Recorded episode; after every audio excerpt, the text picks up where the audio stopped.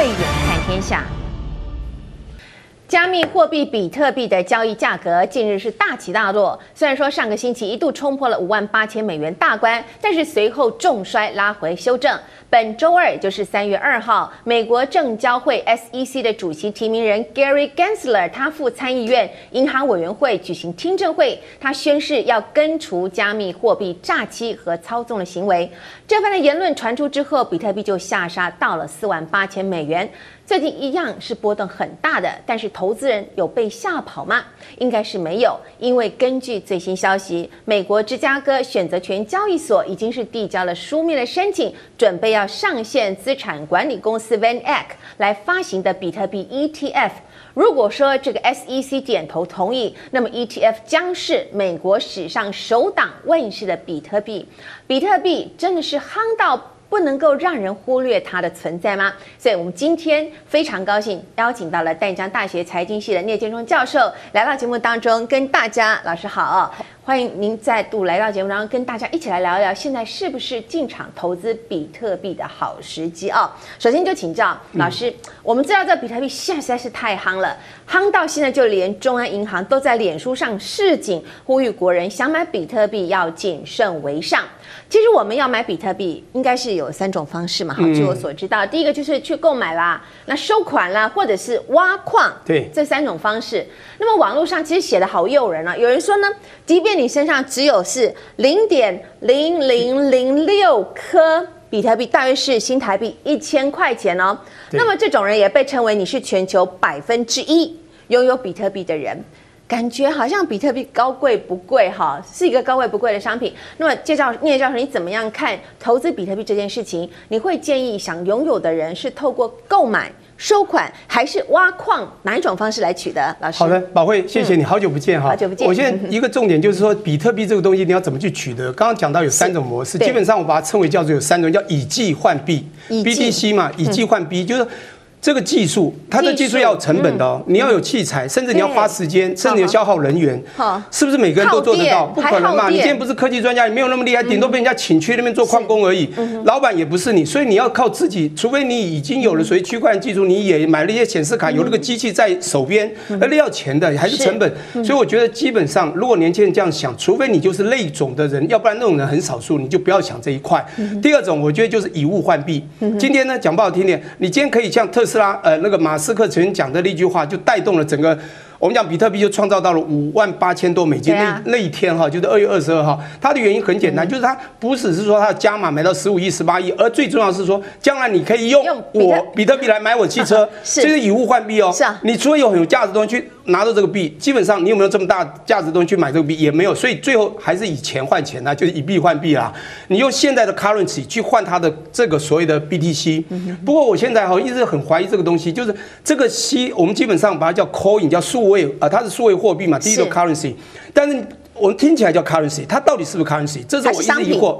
我觉得它是 commodity，都是 C。这个我们知道，现在平台上就是发那个发币叫 ICO 嘛，是 initial coin offering，就是我们新呃财经讲 IPO，它叫 ICO，它是初始的初始发币，这个铸币啊，它是硬币又叫铸币，初始的就这就是发币的平台，初始发币给大众。可是重点来了，请问到底你现在把它当？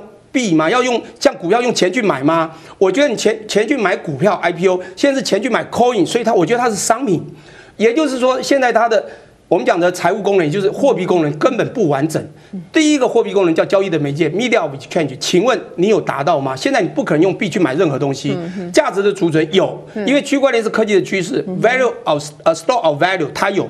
第三个 unit of account 就计价单位它也有，但第一个不达到就不可能。但现在国际间有非常多的大佬，包括财经杂志前几大的也有很多人加嘛。像今天三月十号就有一个创投的这个先驱叫做 Draper，他也说将来他也要加比特币。哎。他也要用这个东西，所谓的以物去换币的话，只要它成为交易的媒介，它就有希望。待会我们再谈谈它到底有没有未来。这个东西有很大风险，但它也有很大的趋势的未来。嗯嗯嗯。好，如果说老师刚刚讲挖矿是一场旷日费时又吃力不讨好的事情，那么要投入挖矿的人少，那比特币被开采出来的数量当然就少哈。据说这个呃呃，可能全球这等个全部最终被挖出来是两千一百。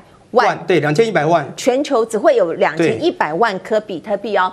那么就是它在市场上它有限的供应量，那这种独特性就会被看得更重哈。对。那是不是就呼应了说，最近有人喊出说，哎，比特币有可能在未来会像黄金一样成为国际储备货币，有可能吗？啊，这个问得好。其实啊，黄金这个当储备货币，我们知道哈，这我们刚刚讲的货币的三个功能都非常重要。嗯，其实黄金自古至今有被人家做成元宝，做成什么样可以计价，就是一二三这样可以算，就计价单位满足。嗯，而且它绝对有它的价值，就价值的储存，它是一个贵金属，世界上的量是有限的。当它就在自古至今被很多国家作为交易的媒介，三者都满足，所以它过去就是完整的货币。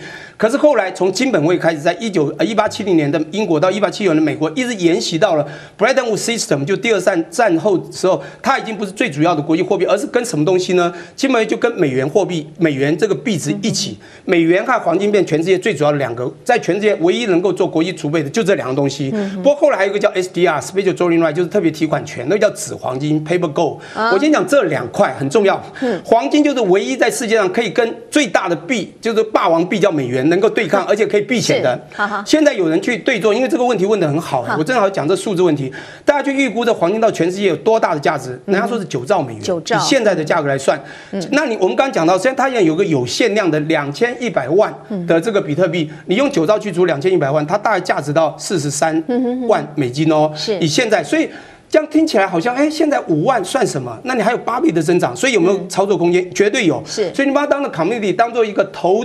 资甚至有人去投机的一种商品来做，哎，你是的确有获利空间的。是好，最近马斯克在推特上发言，而且他有宣布他旗下企业特斯拉要投资十五亿美元。哈，刚刚老师有特别讲到，要来购买比特币之后，这个比特币就是瞬间啊，全球开始炸锅哈。但是也因此让不少投人就开始担心，哎，比特币的前景，因为主管机关的态度。其实也决定了比特币未来的命运哦，这是当中很大的一部分嘛，哈。所以你怎么看美国新任的财财财长耶伦，还有跟最近这个要被提名为美国证券交易委员会的主席提名人 Gary Gensler，他们对于比特币的看法，他们好像都是。不是一个正面态度在看他，是不是？我想公务心态哈，你做任何官，你有责任要稳定。我们知道稳定中求发展，所有东西希望它发展，growth，有人讲经济发展。可是你通膨事业太重，你就要先稳定。所以稳定中求发展，这第一。他们的想法就是防避。那防避，那要不要心理？当然也要心理。可是我们看到这心理有很大的风险的时候，必须先防避。嗯，我觉得这是现在不管财长或任何一个主管单位都会担心的。其实中国在二零一七年也发生过类似的事情，甚至打压所以区块链所创造的所谓的民间所谓的这种呃加密货币，但是后来由政府去操纵，由政府去做了 CBDC，就是 Central Bank 的 Digital Currency，由国家来操纵这个数位货币。我们最后看有没有机会讲到说这样的东西以后玩到了最后会全部被国家掌管，因为最有一个最重要的东西叫监理。如果监理不完，现在监理制度根本还没有完整建立嘛？是，你要我去开户，你觉得我第一个觉得它不是货币，我要不要开？我不是投机分子，我就不想开。当他有可能赚钱，在这个短暂的某些时间。第二个，他监理根本不完整，请问他会不会很容易产生很大的风险的破口？有，有，不只是上面监理，甚至是发币的这些庄家平台。我跟你讲，他如果稍有一些违法犯纪，不要讲他自己要诈欺好了，他有点违法犯纪，政府都觉得怀疑你，而就让你下架。这时候，请问你投资到这个平台的币，当你都不见，甚至它被冻结的时候，你怎么办？所以它是有风险的。那我还是回到刚刚讲的这句话，其实刚刚讲到国。国际当国际储备这个东西，现在基本上我觉得还不可能，这都是有点假象的声音，说它太伟大、太棒，是因为科技趋势、区块链的运用哈。我们讲好，这是未来的趋势，但是以。政府财政长或所有的财长在讲，他们一定要把关，因为如果你让民间这样做下去，这很可怕的。是，所以感觉有监理机关、有政府的参与，其实对投资人还是比较大的。但是现在要完全转整监理不容易，因为它这个东西讲白了，货币是无国界哈。过去你不管 SWIFT 去转户都还可以，现在这个东西是比较可怕，它是一个去中心化的。是。那现在你知道我们讲的 CBDC 用央行来控制，它就一个去中心化又中心管理的，叫做这个 CBDC。这个东西就是所以现在很多国家所看准的一个东西，就你现在确定大家都有一个账户。好，大家都知道可以呃知道你多少多少，大家都有哈，没有人掌控那个发币权就在民间去挖出来，也不是政府发币。可重点就是不能监控的未来，你要洗钱要诈欺都很容易透过它产生。当有人反过来讲，哎，你现在货币用美元、用台币、用什么也都有人在洗钱诈欺啊，可能不一样，它是被管理之后有人在敢违法去做的。现在不是哦，现在这个东西是你要管都很难管，因为这个监理制度很难面面俱到、巨细靡遗，也就是现在这个制度要建立尚不完整，所以你现在要我去做。风险上，我不是投机客，我就不想去承担这个风险。好，有这个关于这个纽约州检察总长哈，呃，我们中文把它翻译叫詹乐霞 （Latisha James，他最近透过他的办公室对外发出了新闻稿，就可以秀出现在比特币市场的乱象。那么再加上最近啊，这、就是澳洲的墨尔本一个华人经营的比特币的交易平台叫做 ACX 啊，已经被这个澳洲的监管机构撤销执照。那么据说这个平台它的资金去向不明，也就是说现在大约有是有两百名的投资客，大约他们的这被募集的资金大概是有一千万的澳币，大概是两亿多的这个啊新台币啊，等于是这些钱迷航了，找不到了。所以，请问念老师，你怎么看比特币它投资管道不太透明这件事情？对，这个非常重要。嗯、我讲投资人保护，大家都知道，尤其现在用了新的科技，嗯、这个还有所谓的资讯不对称，会玩科技还不会玩科技的。这个问题是不懂得科技、不懂得区块运作的人，他们都只知道在这个地方去有机会，因为它的涨幅太大，有机会创造短期间创造很高的暴利哈。从这个角度，但是呢，你要知道，投资人保护从政府的角度呢，就一定要去防避。那你知道，我们刚刚讲过了，现在不管是各国，其实不只是美国而已了，对这个都非常小心，因为它很容易产生诈欺啊，这个呃这洗钱呐，一些所谓的这个民间的这个问题，甚至它对环保有破坏，那当然对这个投资风险就会很高。因此才会产生这样的一个问题。因那你刚刚讲到华人经营那个是澳洲的事件嘛？我刚刚也提到，就是某些平台是，就是 ACX，它就有可能被呃认为你这个在所谓的非法炒作而被这个政府冻结。这时候在上面发币或者不止呃，他的发了币以后在里面做这个呃买卖的，你就可能被冻结而不能动弹。所以我觉得这都是未来的风险。所以我一直在强调，现在监在全世界对这个的监管力道上层不足啦。当然，而且它是很到目前还是很难完整去监管。所以在这个呃还还不明朗化之下。下哈投机。去做这样币值买卖可以，但是我们看到的好像这些都是好像国际间马斯克啊，或者我们刚刚讲的 Draper 这种人，他们都敢的话，那你为什么不敢呢？嗯、但我觉得当他们抓着科技趋势比你要清楚一点，甚至他们知道什么时候该涨，什么时候该跌，而且他们有一些像他说可以用这个来换他的车汽车，有一些可以有的控制权。而当时他二月二十号涨到五万八千多的时候，他跌下来，其实还跟一个其他汽车公司也可以做电动车。人家说怎么你一个人说了就算，当人家说连就是将来会比你还好，他的声音就不重要了，马上就往下跌了。嗯哦，好，其实对比特币存疑的人其实也蛮蛮蛮不少的哈，真的蛮多。但是我们现在摆在投资人眼前，就是让我们更不高兴的，就是货币不断在贬值嘛哈。那么这件事情就是到了，就是说，哎，大家都是不能够再忍，所以即使说现在连全球最大的避险基金啊、呃，叫做桥水联合哈，叫 Bridgewater Associates，它的创办人达里欧，他本来根本就不看好比特币的。就像他，他不得都不得不要考虑投资比特币这件事情啊，而且他也向客户警告说，他自己不是虚拟货币的专家，就连达里欧这样的人都不得不要跟他不熟悉的投资工具要靠拢了。聂教授，你怎么看呢最近关于比特币的种种新闻？好，最近哈，我是觉得比较特别，尤其各位回想一下，二零二零年的比特币的平均值，其实在一万以下，是它突破一万是在。二零二零年去年七月二十七号，当天突破之后还是很平淡。嗯嗯。当然，它在过去二零呃这个三五年前有一波到达两万。是。它现在一直在这么低档，突然涨了五倍多，原因是什么？你想想看，COVID nineteen 嘛。嗯。COVID nineteen 发生了什么事情？财政政策货币化，全世界丢钱，利率降到最低，钱放到银行干嘛？所有东西都去炒作金融，金融被炒成成泡沫，但没有泡沫化。你觉得有没有？因为货币政策又金融化。所有的金融资产、股票、房地产全部被撑盘，实体经济有救吗？嗯、说不好听点，产业动能、消费动能并没有你达到想象这么好。当然有很多纾困才创造一些虚假的消费动能，我认为是这样。这就是凯恩斯学派的讲法嘛，政府要 in 这 government intervene。好，那我现在讲就这些东西最重要就是货币。弗里曼讲，呃，Milton Friedman 讲的，货币可以救一切嘛？那当然是凯因斯讲的，这货币政策丢起政府支出，所以丢了五兆左右的 open-ended quantitative easing。除了传统货币政策利率降到零啊，去年三月大家都知道降了六嘛，对不对？一下降零到零点二五，我们丢了五兆，这一次啊又不小心又通过了一点九兆，而且这是很大金额，嗯，而且还通过了。在拜登上来之后，请问这些钱是不是撑盘到整个市场？那我要重点就是，大家也看到了，股市什么都涨到很高了，看起来有没有回跌的样？因为钱这么多，可是它涨到了，已经大家又不敢接受了。这时候避险出现了，嗯，黄金也像这个避险的工具，可是比黄金也挤挤高了，到底要找什么资产呢？哎，比特币是一个不错的选择。嗯嗯嗯、所以我觉得比特币风险非常大，是、啊，它是一个非常敏感性的商品。我还不要讲它货币啦，但它其实有半个货币功能呢，因为它有价值。它是一个敏感性商品，所谓的敏感就是它很容易受到市场的小讯息变动，它有正讯息，有负讯息。正讯突然大涨，马斯克的一句话，对不对？他们的加码。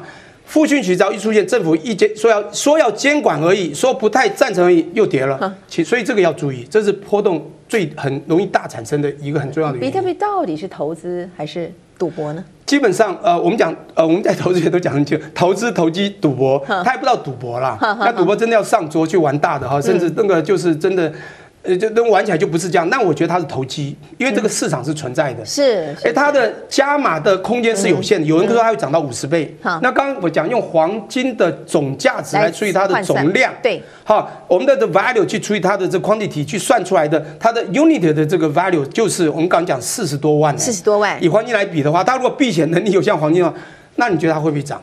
那你觉得它就是投资嘛？从小投资讲不好听点，可是它风险又很大，承担大风险就投机嘛。对，有人说它现在是四万多五万美元，但是它有朝一日它未来是可以看到五十万美元，所以好像我们也真的不得不要来学习到底什么比特币是什么，然后我们怎么样来有这样一个机会去投资哈。所以不管比特币有没有人为操作这些问题，很多的分析师报告都只得到一个结论，就是比特币。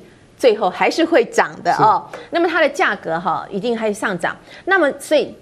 聂老师，可不可以给我们这些准备要前进比特币市场的投资人一些提醒呢？好的，准备我们讲，准备已经要进去了。我觉得你一定要了解这个比特币它背后所存在的风险呢。是。那还有就是你不要呃这资助就是孤注一掷把你所有的资产都丢进去，这是非常危险的哈。当你假设是有足够资金拿部分出来可以，因为它创造的高报酬的机会是存在的。嗯。可是如果它也可能会变零，就是有人讲到零到五十万，这是太大的 range，当然就是在这 range 之间。所以有可能血本无归，所以我觉得你一当然你自己的风险意识要加强，你是一个风险规避者。